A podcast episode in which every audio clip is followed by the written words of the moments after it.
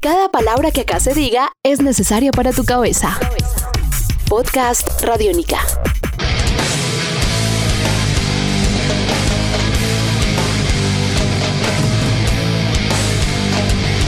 Podcast Radiónica. Hola, bienvenidos a Simona Dice, este podcast en donde viajamos por el mundo con música. Hoy estamos en Cuba. Aquí llega la segunda parte de este podcast al lado de la agrupación cubana Tendencia. Ahora queremos hablar con ellos acerca de sus discos, sobre el estilo de cada una de las letras que tienen en su música. Conozcan mucho más de Tendencia. Estás escuchando Podcast Radiónica.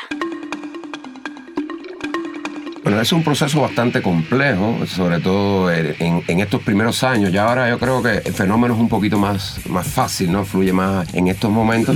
Pero nosotros comenzamos haciendo demos, grabando en una emisora de radio como aquí, grabando en directo todo al mismo tiempo, una cosa con una calidad bastante, yo diría, primitiva, muy primitiva. Eh, y nosotros en el hicimos demos en 95, 96, 97, 98, grabamos el primer disco en el 99 que salió en el 2000 y que lo hicimos con una, con una compañía foránea. Y sale a raíz de un apoyo que realizamos nosotros a una agrupación alemana que estaba en Cuba paseando y nosotros le brindamos a ellos la posibilidad de hacer un concierto con nosotros, o sea, compartir con nosotros la escena. No tenían guitarras, ni bajos, ni nada y nosotros le dijimos, no, no se preocupen, nosotros le vamos a prestar las cosas a nosotros, pero lo importante es que ustedes puedan tocar, que el público de nosotros pueda ver una agrupación diferente, internacional, para que vean cómo está la cosa dentro y fuera de la isla. Y a raíz de eso, pues ellos eh, tenían un sello, con ellos grabamos nuestro primer disco. Ese fue el disco que nos abrió las puertas a hacer un primer videoclip en nuestras vidas. el primer videoclip de rock metal en Cuba. En Cuba.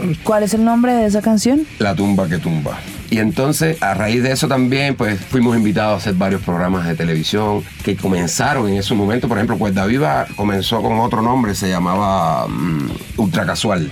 Imagínate tú, el nombre lo describía cómo estaba el movimiento. Ultra Casual aparecer en la televisión cubana, ¿no? Y entonces, después de esto, grabamos el, disco Rebelde nosotros, que lo hicimos con una compañía cubana, con la creen que las emisoras. La, la, compañía más grande de discos en Cuba, la que ha grabado Benny Morelos, Bam Bam, las bandas grandes, Silvio Rodríguez. Egrem, la, la compañía de Silvio Rodríguez, de Pablo Milanés. Incluso este disco lo grabó el mismo grabador que grabó los discos de Silvio Rodríguez. Y él ya era un paso importante, ¿no? Fue disco del año. Disco del año. Fue disco del año y, ya ahí entonces sí ya las puertas sí se abrieron mucho más porque ya ahí sí la televisión tuvo que hacer eh, acciones con tendencia, la prensa plana, que es bastante difícil llegar en aquel entonces a que se hicieran publicaciones de promoción con respecto a la agrupación y bueno, eh, en ese año eh, comenzamos a hacer giras internacionales. Nos ganamos la posibilidad de, de estar por primera vez, que además fue una inmensa alegría para la agrupación nuestra. Estuvimos en, Venezuela, realizamos alrededor de 13 conciertos en Venezuela. Ahí participamos sin haber estado planificado anteriormente, simplemente por estar allí hicimos un concierto y los productores del Gimman Fest eh, nos vieron y, nos incluyeron dentro del festival que coincidía con, la fecha nuestra allí, que fue grandioso porque, porque fue un concierto muy grande y, y nosotros estamos sumamente felices de eso. Podcast Radiónica.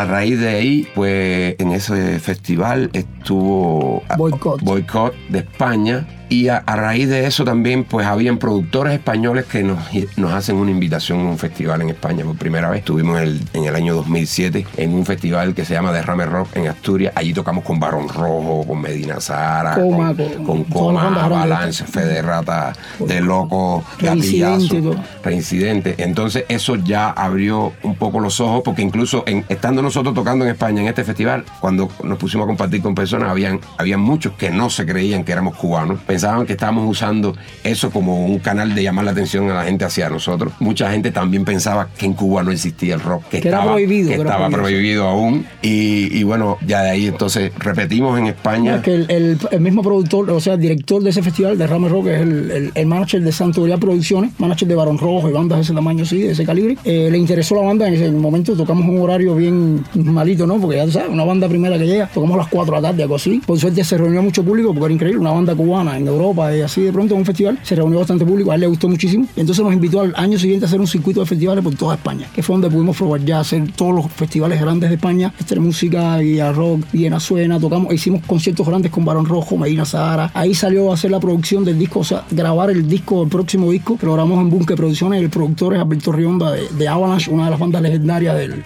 Power Metal en, Europa y aquí en Latinoamérica es muy escuchada también, muy conocida. E hicimos, bueno, de ahí sale también una invitación hacia Alemania. Hicimos España, Alemania, y en, Alemania hicimos una gira completa por toda la ciudad de Alemania. Ahí compartimos con agrupaciones como Clawfinger, Doggy Dog y, muchas, y muchas más, porque eh, hicimos un circuito de tres meses. Y entonces el disco confidencial, que fue el que grabamos en España con Alberto Rionda de Avalanche y bajo el sello de Santo Grado Producciones, se licenció con la, empresa Igren de Cuba también y tuvo distribución eh, en América por, por la Igren y en Europa por Santo Grial. Y este disco fue también nominado a disco de año en el 2009. Desafortunadamente en Cuba no, no había salido el disco aún, ya sí había salido en España, pero hicimos un videoclip. Eh, nos invitan por primera vez incluso a participar en un DVD que se hizo con agrupaciones de todos los géneros dedicados a los niños. E hicimos un blues, tendencia, por primera vez hicimos un blues para, para niños era una cosa satírica, una cosa de lo más bonita. Se hizo un videoclip. Se hizo un videoclip. fue premio. Y fue el mejor, disco video, el mejor video del año. Infantil, de música infantil.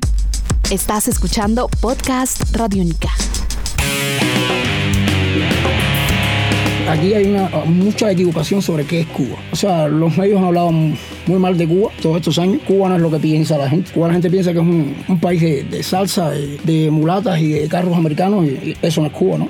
Bueno, lo estamos diciendo hoy, en Cuba hay 100 bandas de rock, 16 festivales nacionales, eh, revistas, cosas así, hay programas de televisión. Y eso, me imagino que hoy mucha gente lo va a tomar de sorpresa y decir, no, no lo creo, no puede ser. increíble, ¿no? Y, y, para cómo casi todas las bandas son de metal. El metal es muy fuerte. Es increíble también. Y entonces la idea era que darle a conocer al mundo que era Cuba, ¿no? O sea, y sobre todo la historia de Cuba. Nosotros tenemos una historia muy rica desde la época de los españoles, la colonización, aquello, demás. Luego la, la historia con los norteamericanos, las luchas de independencia de Cuba Cuba, cosas así. Nosotros teníamos que enseñarle al pueblo, o sea, al mundo que era Cuba, era la idea, ¿no? Y de esto se basan las letras. Nuestros discos, el primero se llama Reevolución, intentando hacer una reevolución, una otra revolución dentro de la revolución cubana. Luego el segundo disco se llamó Rebeldes y la portada del disco es, un, es el uniforme de un, soldado cubano que luchó en, en Angola y la portada está llena de, de sangre y cosas así. Y el último disco se llama Confidencial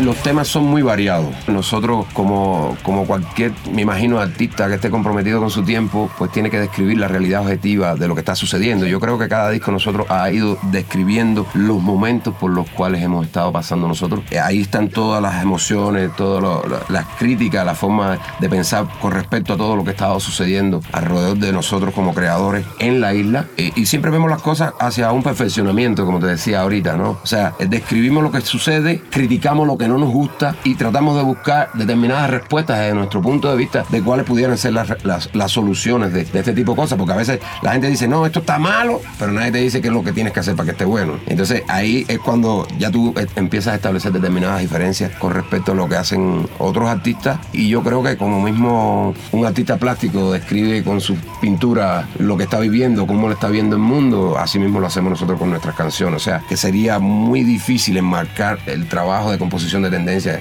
hacia una sola cosa, porque también, como mismo decía ahorita, eh, no solo nos, eh, nos enfrancamos en, describir lo que sucede en Cuba o cómo lo vemos nosotros, sino también cómo estamos viendo el mundo y, qué es lo que queremos que suceda con el mundo, ¿entiendes? Nosotros somos personas que defendemos la unidad del hombre, eh, estamos en contra de la explotación del hombre por el hombre, queremos, o sea, por, decirte determinados ejemplos, defender el derecho de la mujer, defender el derecho de, de, vivencia que, que tenga que tener las personas, que las personas deben vivir como personas.